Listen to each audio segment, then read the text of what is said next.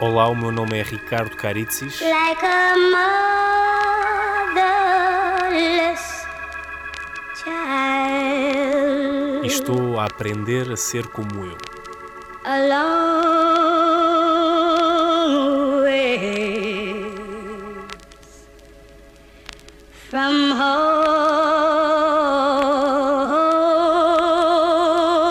home. Sejam muito bem-vindos ao oitavo episódio de Aprender a Ser Como Eu. O meu nome é Ricardo Caritzis e estou a aprender a ser como eu. Portanto, se és novo aqui, eh, este é um podcast em que eu falo e falo e falo e falo sobre cenas da minha vida e da vida dos outros e, e desabafo. É a minha psicoterapia. Bom, estamos em agosto, estou a gravar isto dia hum, 27 de agosto de 2020, para memória futura. Ah, e pá, está tudo na mesma há uns meses atrás. Eu tive de férias, estive em dois sítios de férias. Estive em Verdelhos, ah, que é na Covilhã, e estive em Albufeira. Bom, deixem-me dizer-vos que Verdelhos é um sítio pá, que não tem praticamente ninguém. Ah, é uma terra no meio do nada, no meio da serra, da estrela. Ahm, e não tem ninguém. Vá, o que acontece é o seguinte: maior parte das pessoas de Verdelhos emigraram. Então ah, só vêm no verão. Que foi o caso. Mesmo assim, não está muita gente. O que é um belo sítio para se estar no meio de uma pandemia. E vocês dizem: Ah, mas a pandemia ainda está aí, mas já passou. E eu digo-vos: têm toda a razão. Porque depois, logo a seguir, fui para Albufeira. E fomos para uma casa que estava também no meio, assim, mais ou menos no meio do nada. Ah, aquilo era ao pé de uma zona chamada Branqueira. E tínhamos assim ainda um espaço à volta considerável, ah, sem ninguém. Ah, uma casinha espetacular, com piscina e tal. Não precisávamos de sair dali, a não ser para ir um bocadinho à praia. Mas houve uma noite que pensámos: epá, e se fôssemos até Albufeira? Só dar um checkzinho e beber um copo. E assim foi. Fomos. E quem não conhece Albufeira, existe uma rua chamada Rua da Oura, que é um género de Venice Beach. que- é- existe uma avenida que cheia de cenas bué americanizadas e não sei quê. Tem Albufeira 66, tem os Strivens on the Fines, tem Pints de 2 euros e meio, tem... Enfim, muito americani- americanizado. Ah, e nós não entramos lá porque passámos de carro e estava cheio. Cheio, cheio, cheio. Impressionante. Os restaurantes com uma fila, de, filas descomunais em restaurantes. E nós andávamos à procura de um sítio vazio. E encontramos, havia lá um chamado Little Britain. E o Little Britain não tinha ninguém. Uma esplanada gigantesca e não tinha ninguém. Tinha lá os donos e pronto. E nós sentámos lá para beber um copo e foi seguro, acho eu. Agora, o que é que eu achei? Eu achei que estava tudo na mesma, só que este ano de 2020 era como se tivesse havido uma moda. Vocês lembram-se, ou seja, há sempre uma moda qualquer. Vamos, sei lá, eh, há uns anos atrás havia as californianas nas raparigas, em que pintavam só a ponta dos cabelos, que é uma coisa que eu também nunca consegui compreender bem. Ah, mas sei lá, tínhamos os, os, os Air Max, os Nikes Air Max, ou aqueles ténis da fila, parecem sapatos ortopédicos e que toda a gente começou a usar. Ah, ou sei lá, quando ah, usávamos ioiôs ou os diablos. Pronto, onde é que eu quero chegar? Parece que está tudo na mesma, não houve pandemia nenhuma, só que houve uma moda que é uma máscara. Epá, a malta agora anda de máscara. É uma, foi uma moda que saiu aí e agora a malta usa máscara. e, e, e é o que nós vemos nas ruas, que é, está tudo na mesma, não, não há distância, não me venham dizer, ah, temos respeitar a distância e vamos. Não, não há, porque as filas dos restaurantes, principalmente os restaurantes que são à beira da estrada, faz com que as pessoas fiquem coladas umas às outras, mas têm máscara. Algumas, porque como estão na rua, às vezes não usam máscara. É assim. Uh, mas, por incrível que pareça, pá, os números estão tão baixos, não é? Cento e tal, duzentos, cento e tal, duzentos. Uh, eles continuam a acontecer, mas, mas mantêm-se. Uh, continuam a aparecer, digo. Continuam a, a, a, haver números, não é? A haver infectados, mas mantêm-se ali na, na casa dos 200. Isto é bom sinal, não é? Não faço ideia. Devia convidar um, um epidemiologista. É assim que se diz? Epido, epido, epide, pide, epide. Vamos ler, vamos ver como é que se, como é que se diz. Agora está uma pessoa do outro lado a dizer: Epá, o Caritas, epidemiologista, pá. Uh, epidemiologista, claro, sendo de epidemia, epidemiologista. Uh, devia convidar um epidemiologista para falarmos um bocadinho sobre isto. Mas pronto, a parte do Covid já passou. Okay?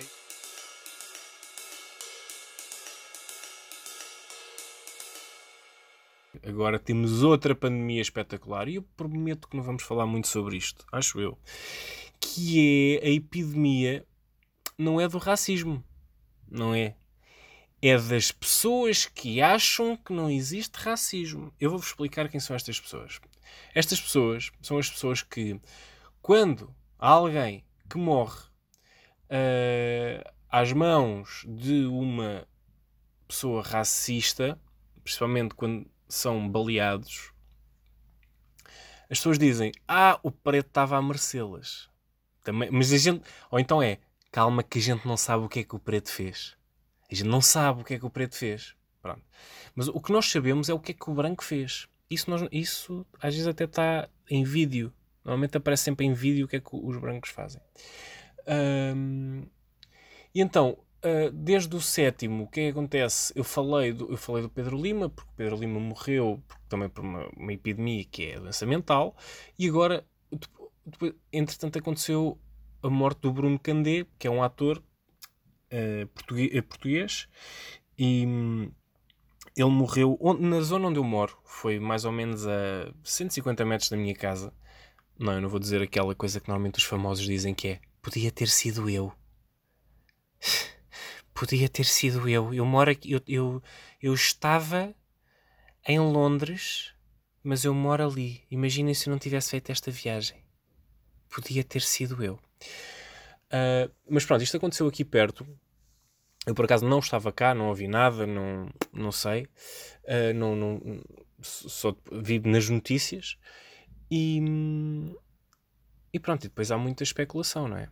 O que é que aconteceu, o que é que não aconteceu, etc. Mas há testemunhas. E testemunhas que normalmente não se conhecem. E como não se conhecem, é normal nós vermos um padrão na descrição das pessoas, daquilo que aconteceu. Ou seja, ele já tinha, já tinham arranjado, uh, o, o senhor já o andava a avisar para ele baixar a música, ou uh, ele, ele mandou, vai, volta para a senzala. Quem não sabe, a senzala era o género de uma, uma casa, vá, de um armazém onde os escravos uh, viviam. ora, quando há duas pessoas, ou três, ou quatro, ou cinco, neste caso testemunhas, que não se conhecem entre elas, simplesmente moram no mesmo bairro ou moram na, na mesma zona e dizem exatamente a mesma coisa, uh, é porque alguma coisa aqui é verdade, não é? Mas nós continuamos, nós brancos, continuamos com aquela linga-linga de não, mas calma que a gente não sabe o que é que o preto fez. Uh, eu sou ator e tenho amigos e colegas atores uh, que já trabalharam com o Bruno Candé e a opinião deles é, é, é comum. O Bruno Candé não fazia mal a uma mosca. Uh, Bruno Candé era uma pessoa que gostava de teatro, gostava de ser ator e hum, tinha filhos. Uh, e pá, não fazia mal a ninguém. Só que há um gajo que na cabeça dele não há racismo, muito provavelmente, uh, que decidiu espetar-lhe um balásio ou dois e matar. E porquê? Por causa de música? Hum? Porque vamos supor que não há racismo em Portugal. Foi por causa de, uma, de música. Qual era a música que o Bruno estava a passar? Hum? Era. Não sei, não, não, não consigo perceber. Mas vamos mais longe ainda. Vamos, vamos mais longe ainda. Vamos ao, ao, ao, agora ao último caso, que foi um, um, americano chamado Jacob Blake, que uh, levou sete tiros nas costas e que agora está paralisado um, ah, para o resto da vida. Uh, e a questão é esta mais uma vez, a lenga-lenga de sim, mas reparem, ali, não sei se vocês já viram o vídeo, mas basicamente o vídeo é o, Jacob Blake a sair do pé dos polícias, a ir a, a, a, para dentro de um carro, um Jeep, ou que é aquilo, um SUV cinzento, abre a porta e vai buscar qualquer coisa. Ah, eh, dizem que no vídeo, eu não ouvi por acaso, mas dizem que no vídeo houve-se um policial dizer drop the knife, larga, larga a faca. O que acontece é que existem sete tiros nas costas logo a seguir. Ora, quando dizem assim, nós não sabemos o que é que o preto fez. Reparem, nós não sabemos. É verdade que nós não sabemos. Mas uh, ele podia ter cometido o maior crime. Não é? Ou, ou, ele, ele podia ter feito muito mal, não é? Mas nós percebemos que existe racismo quando existem sete tiros. Percebem o que eu quero dizer? São sete tiros. Não é um tiro na perna, não é um tiro para imobilizar, não é um tiro para o ar. Normalmente é o que acontece. Normalmente, quando são, normalmente quando são brancos, é o que acontece. Que é um tiro para o ar e tipo, drop the weapon. Pum! Tiro para o ar. Não há... Ou então, se se vir que ele já está com uma arma, há um tiro na perna. Ou um tiro no ombro. Ou um tiro. Não é? Sete tiros pelas costas soma qualquer coisa. Percebem o que é que eu quero dizer? Uh, por exemplo, uh, estamos num manicômio, é? estamos num manicômio e há um gajo que se passa da cabeça. E o gajo que se passa da cabeça uh, tem medo que seja preto. Porquê? Porque é provável que, em vez de levar uma injeção para acalmar, leva um tiro. Uh, porque não faz sentido nenhum. Mesmo, mesmo os animais, uh, os animais, normalmente, os, o, o, sei lá, na selva, quando, quando tentam imobilizar um leão ou sei lá, um, um, um urso grande ou um, um bicho gigantesco, é com tranquilizante. Percebem? por que raio é que aquela pessoa mereceu levar sete tiros nas costas? E eu digo-vos, foi por causa da cor da pele. Epá, não me venham com merdas. Não me venham dizer, não, não, porque tu não sabes o que é que ele fez. Não é preciso. Percebem? Esta é a conclusão que eu chego. Não é preciso saber o que é que ele fez. É preciso saber hum, pouca coisa. Pá, é preciso saber que se calhar ele uh, assaltou alguém, matou alguém, uh, é preciso que roubou alguma coisa. Uh, pronto. Ok, e depois o que é que acontece? Vai preso? Pronto, era isso, vai preso. Mas se ele vai buscar uma arma, o que é que se faz? Passa, imobiliza-se o homem. Um taser. Normalmente há tasers. Ou um tiro na perna, ou tiro para o ar. Pá, sete tiros nas costas. É, acho eu que é muito. É, é estranho.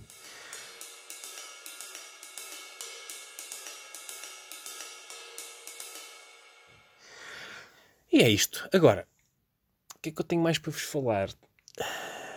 hum, apanhei ganda bronze. Ouça, um ganda bronze com que eu estou, malta. Um bronze daquele. E não é de Coca-Cola, nem de, de, de betadine, nem nada. É bronze de sol. Aquele bronze. E depois está limpinho, pá. Não há pele. Porque agora tenho, tenho uma mania de pôr. hum, de passar. hum, creminho depois do sol, não é? Uma pessoa toma banho e depois passa creminho after sun. E faz bem. E há uma coisa que eu agora também faço, que antigamente não fazia muito, que se chama protetor solar. Onde experimentar. Eu, não vos eu acho que não vos contei, mas eu, no início deste verão, eu fui à praia e apanhei um escaldão na perna de tal forma, e no pé, que o meu pé inchou e a minha perna também. Mas, mas à bruta, eu não conseguia mexer o pé. Pensei, vou morrer aqui, não vou andar mais na vida. Desde aí, ah, isto porque eu tive a brilh- brilhante ideia de chegar ao, ao- ao- Já nem sei onde é que comprei o protetor. Não sei se foi no Lidl, não sei, foi num sítio qualquer que vendia protetores. E, e, e deixar que o, o 20, o protetor, com, com, com. Como é que ele se chama? Não é o valor, é. Pronto, a, a proteção. A 20 era, era boa. Não era. Não era e correu mal. Correu mal porque fiquei com o pé inchadão. Então desde aí que meto o 50 e agora, como já estava mais moreno, é que baixei um bocadinho. Mas pronto, e o que é que acontece? Uh, apanhei muita sol, estava sempre a apanhar sol e sempre a, beber uma minizinha ao pé da piscina. Pá, que é das melhores coisas que, que uma pessoa leva desta vida. É beber uma bebida fresquinha ao pé de uma piscina e apanhar um solinho. E depois sabem aquela. Quando nós chegamos à noite, quando está aquele pôr do sol, a malta chama Golden Hour. Eh, e e, e come começa-nos a dar a molenguice. E a gente adormece um bocadinho. E depois, quando adormecemos, vamos lá mesmo fundo, nem que seja só uma horinha. E depois acordamos para ir jantar ou para ir tomar banho e depois jantar. E vamos mesmo, pá, vamos mesmo no ponto, sabem? Naquela tranquilidade, sabem isso? Pronto, eu não, já não sei isso há algum tempo, já não, não me lembro disso, disso acontecer. Ah, portanto, vem agora o momento ansiedade do Caritzes. Pá, não, fora de brincadeiras, eu tive muito bem este verão. Tive tranquilo, vá, mas agora em Albufeira aconteceu uma cena que eu tive um, pá, uma crise de ansiedade, outra vez. Faz. Fiquei lixado. Eu estava. ah, estava aonde? Onde é que eu estava? Pá, aquilo chama-se Albufeira Velha, não é? É mesmo ao pé da praia. Fui lá jantar. Ah, era um sítio até que estava calminho. Mas eu estacionei o carro cá em cima, num parque de estacionamento, e depois aquilo tem umas escadas rolantes que vão dar à praia. Escadas rolantes que vão dar à praia. Sim, escadas rolantes que vão dar à praia. Então eu deixo as escadas rolantes, sento-me no restaurante, epá, e quando a comida chega, eu começo a. a- parece que o ar não entra, pá. Eu começo a respirar mal e começo a ficar nervoso e ansioso e não sei, quero ir embora e preciso sair dali, calores, e depois qualquer se- sensação que eu sinto no corpo é já, ai meu Deus, que eu vou desmaiar, tá, tá, tá, tá, tá, tá. E, já, e então acabei de comer à pressa e fui para o carro, fui embora. Ah, e fiquei lá um bocadinho. Só que o que é que acontece? Eu mal subi as escadas rolantes, mal estava perto do carro, ah, acalmei-me. Acalmei, fiquei bué da calma instantaneamente. Para quem não sabe o que é que eu estou a falar, vão ouvir o sétimo episódio, porque o sétimo episódio eu falo sobre esta questão da ansiedade. Ah, mas foi a, única, foi a única cena que me aconteceu este, este verão. E fora de brincadeiras, eu quando cheguei, quando estava aqui em casa, já eh, em Lisboa, a primeira coisa que eu fiz foi dormir. Eu adormeci, epá, e dormi uma cesta dessas que eu estava a falar.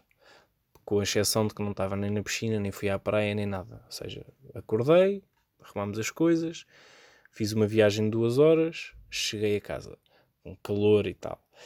Uh, epá, e adormeci e acordei tipo 5 horas depois, não estou a brincar. Eram uma e meia, não, minto, quatro horas depois, eram duas quando eu adormeci. Uma e meia cheguei a casa e tal, às duas adormeci, às seis acordo assim, tipo, o que é que aconteceu? O que é que... Mas acordei altamente revitalizado. Parece que descansei mais nessas quatro horas do que nas férias todas. Ah, porque eu não consigo aproveitar ainda. Ainda não consigo aproveitar. E eu digo ainda porque vou voltar. Não, também é, isto é uma novidade. Vou voltar a ser hum, acompanhado por uma psicoterapeuta, uh, a minha psicoterapeuta, uh, com quem eu já tive algumas sessões. E, hum, e pronto, a partir de setembro vou voltar a ser acompanhado, porque acho que epá, é preciso estar sempre assim a, a, a perceber-nos. Eu, eu, trabalho para uma empresa de consultores e eles fazem também serviço de coaching. E uma das coisas que eles dizem é o seguinte: o, normalmente os psicólogos são quando, é, são quando nós estamos mal e queremos ficar bem. E os coaches são quando nós estamos bem e queremos ficar melhor. E eu sinto que a psicoterapia, a psicoterapia é a parte do coaching. Porque eu sinto-me bem.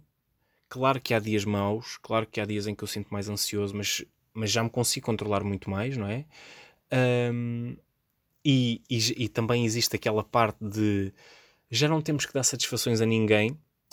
Uh, eu gostava de dar ainda menos satisfações a alguém, uh, seja, seja quem for, uh, no sentido em que nesse dia, por exemplo, em Albufeira, eu fiquei ainda algum tempo na, na mesa em que nós estávamos a decidir se me vou embora ou não, porque estava sempre a pensar isto porque fui com, com os pais da, da, da, Catarina e eu estava sempre a pensar e agora vou sair daqui e eles não vão perceber o porquê e tenho que lhes explicar e eu não quero explicar porque se eu sair eu tenho que ir já correr para o, lá para cima para o, para o, carro porque acho que me vou sentir ainda pior se estiver aqui embaixo a explicar as coisas tata, tá, tata. Tá, tá. e então quando tudo isso passar uh, acho que ainda vou ficar melhor Uh, e a psicoterapia vai-me ajudar.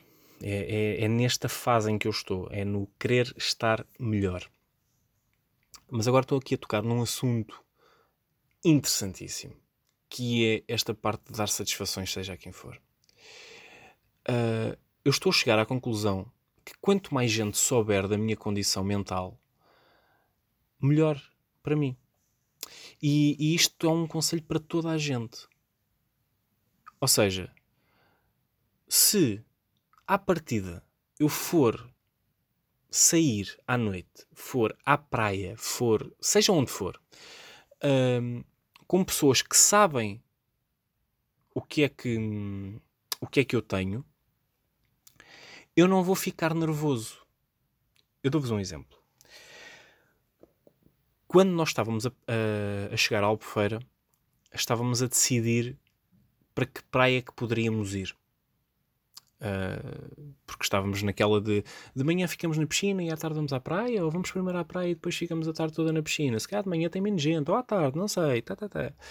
Um, e nisto, quando estávamos a decidir isso, para que praia é que íamos, obviamente as pessoas que estão à minha volta estão a pensar qual é a melhor praia. Neste caso, qual é a praia que tem menos gente, uh, qual é a praia melhor, se calhar a praia é uma praia que não se pague parquímetro, uh, não sei. Esse tipo de coisas. E a única coisa que, me está, que estava na minha cabeça é: não me interessa que praia que é, desde que onde eu fico seja perto do carro. Uh, porque é o meu refúgio, neste caso, seria o meu refúgio. Ora bem, se ah, e enquanto eu estava a pensar nisto, epá, eu não queria pôr este problema às pessoas. Não queria dizer assim, não, malta, não pensem nisso. O que vocês têm de pensar é uma praia que tenha um estacionamento perto da praia e que não tenhamos de descer 2 km até à praia. Epá, e quando a malta dizia, então, mas porquê é que a gente não estaciona o carro não sei onde e fazemos uma caminhada até à praia? Minha, o meu coração começava a arder e a minha cabeça começava a andar à roda. Porque é a tal coisa. Não sei se cheguei a dizer isto no sétimo episódio, se não, mas é como se nós, o meu ataque de pânico e o carro têm esta ligação. É como se eu fosse envenenado num momento da praia e o carro é onde está o antídoto. E uh, eu tenho que, pá, tenho que chegar lá rápido porque não quero sentir aquilo porque é muito violento. E então eu acho que se toda a gente souber, se toda a gente souber, porque é uma, primeiro estou a normalizar a coisa. Pá, é uma cena normal. É como se uh, nós tivéssemos um amigo, ou um filho, ou uma avó, ou um tio, ou uma mãe, ou um pai que tivessem mal de uma perna, tivessem um problema na perna e não podem andar muito. Pá, isto seria normalíssimo e toda a gente ia pensar nisso logo. E acho que não ia. Hum, porque é isso que eu não gosto. Eu não quero é que seja um, ser um, um, uma pedra no sapato. E então às vezes é isso que me, dei, que, me que faz com que eu me retraia em dizer uh, as coisas. Mas tenho chegado à conclusão que o melhor é dizer. É pá, é dizer. É, não, não, não. Porque se eu, se eu quero que as pessoas uh, usufruam da melhor versão de mim, eu tenho que estar na melhor versão de mim. E isso só acontece se eu estiver em condições, se eu estiver seguro, não é? Uh, neste caso, se eu não estiver bem, não vou ser a melhor versão de mim, vou ser um gajo que está sempre em pânico e alerta e ansioso. E não vou ser o Caritzis, não vou ser o Caritzis. Eu vim para aqui sem quase sem, sem, sem tema nenhum e já estou aqui a, a rambling convosco há algum tempo. Mas pronto, o que é que, o que, é que eu. Isto é o conselho que eu, que eu deixo, que é. Digam, digam, digam tudo. Digam que, que, que, não querem, que não podem, que não vos apetece. Uh, uma das coisas que eu fiquei muito feliz, por exemplo, lá está, nós temos uma interpretação das coisas sem às vezes sabermos o que é que as coisas são realmente. Isto é, eu quando pensei, epá, vou falar sobre isto aos pais da Catarina, hum, eu tenho, eu não, epá, não, não queria que, não sei o que é que eles me vão dizer e, e não queria que houvesse aquela, aquele lado que às vezes as pessoas mais velhas têm, que é, ah pá, não, deixa de coisas, não, mas isso é o quê? O que é, que, é que se passa? Uh, que isso é pior. E eu fiquei muito feliz porque eu estava, reparem, eu estava às mensagens com a Catarina, ela estava à minha frente, eu estava às mensagens com ela a dizer: Olha, eu vou ter de sair mesmo daqui porque eu estou-me a sentir mal, etc. Uh, ah, mas vou inventar um telefonema, ou seja, vou atender um telefone e vou dizer que preciso ir ao carro buscar uma coisa porque deixei no carro e é um, um número de telefone que tenho que dar a alguém e é um papel que está no carro. Era a minha desculpa. E, e a Catarina disse-me assim: então, mas tu não queres que se diga que, que, se fale sobre o assunto? Porque já tínhamos falado sobre isto. Uh, e eu fiquei a pensar: epá, se calhar agora não, porque senão porque eu, eu vou ter de sair e ir-me logo embora. Não, não, vou, não tenho tempo de dizer assim, malta, eu estou ansioso porquê? Desde os 14 anos que eu. Nhon, nhon, nhon. Uh, então eu fui-me embora e disse à Catarina: Olha, uh, diz o que quiseres. Uh, podes dizer, diz o que quiseres. e, é assim, e ela assim o fez. Epá, e a mãe da Catarina teve a melhor frase que eu podia ter no, no naquele dia que foi ela reconheceu o meu, entre aspas, sofrimento uh, e o meu esforço em estar com eles e ir para todo o lado que eles iam. Então ela disse: Epá, então estes dias uh, têm sido duros para ele. E isto para mim é o suficiente para, para se me compreendem, é o suficiente para eu me sentir seguro nas mãos ou na presença dessas pessoas. Uh, percebe o que eu quero dizer? É por aí. Eu lembro-me que, que uma vez eu fui ao médico numa das minhas recaídas uh, e, e foi numa daquelas recaídas que eu falei no sétimo episódio de eu tomava medicação, mas depois deixava, mas depois tinha que voltar a tomar. E eu, para voltar a tomar, tinha de ir ao médico porque aquilo era com receita médica. Não havia sem receita. E eu cheguei ao, à, à médica e, uma, e, e estávamos a falar sobre o assunto e ela estava-me a perguntar porque é que eu tinha deixado os comprimidos e até, até, até. E uma das coisas que ela me falou, ela perguntava-me sempre a mesma coisa, que era tu, mas tu ainda estás no teatro? Ainda és ator? Eu sou. E ela disse-me: impressionante, é preciso ter estofo, é preciso ser só homenzinho para, para continuares nessa profissão, uma vez que é uma profissão que lidas com muita gente e que estás exposto. E quando ela disse isso, eu não tinha noção. Eu pensei: Ya, yeah, pois é. Pois é. Mas. Eh, ou seja, isto faz-nos sentir bem e não é aquele egocentrismo, não, é, não são festinhas no ego, são palmadinhas nas costas que às vezes são precisas.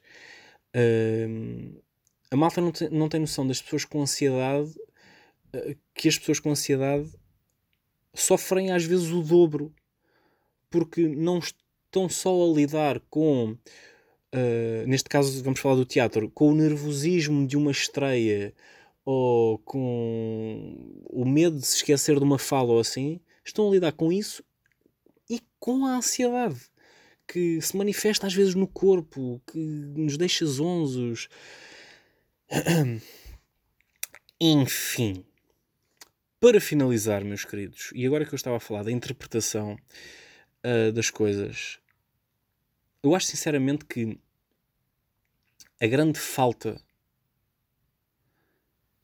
uh, nas pessoas, o, o que falta nas pessoas, a maior parte das pessoas, é a mudança. E quando eu digo a mudança, eu não quero que as pessoas mudem completamente costumes que têm há muitos anos. Por exemplo, eu não vou chegar ao pé de uma avó ou de um avô que estão no interior, no norte, no norte, uh, e que pá, têm cabras, ovelhas, vacas, porcos e que os matam para comer e etc. E não lhes vou lá chegar e vou dizer assim: meus amigos, eh, isto é crime, é assassinato, vocês estão a matar animais. Uh, porque são muitos anos, são muitos anos. E o máximo que nós podemos fazer às vezes é só falar sobre a nossa experiência e dizer: olha, não, não, não, não, não quero comer animais, não deixei de comer animais porque acho que não me faz sentido, etc. Uh, e do outro lado, o que não pode haver, acho eu, é uma coisa chamada aversão à mudança. Uh, a mesma coisa se passa com o racismo. A gênese do racismo, para mim, é a ignorância das pessoas. E a ignorância não é não ter estudos. A ignorância é não sair do bairro em que vivem. Uh, e, e, a única viagem que fazem é para a terra todos os verões porque tem de ser. Tem de ser.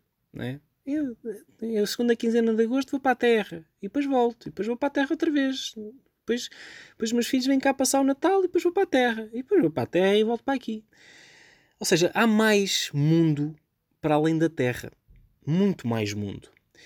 E eu tenho a certeza absoluta de que se mais gente viajasse uh, e conhecesse mais povos, o racismo iria cada vez mais uh, ia, ia reduzir-se. Não ia haver tanto racismo. Mas depois existe o outro lado, né? Ah, mas ao caritas, há pessoas que não têm dinheiro para, para, para viajar. Pronto. Mas para ler, por exemplo, não é preciso ter dinheiro. A não ser que queiram comprar livros muito caros, mas mesmo assim há muita coisa na net. Ah, mas não há net. Está bem, mas há bibliotecas.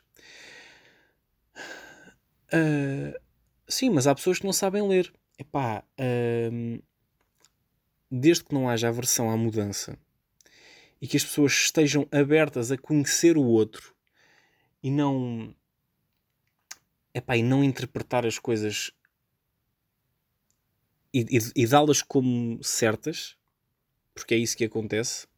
Assim como eu neste caso que eu estava a falar, eu estava a dar como certo que, muito provavelmente, se eu me sentisse mal ou se eu estivesse nervoso, ansioso e tivesse que me ir embora, eu tinha de explicar naquele preciso momento o que é que estava a passar e isso ia-me fazer sentir pior. Mas não.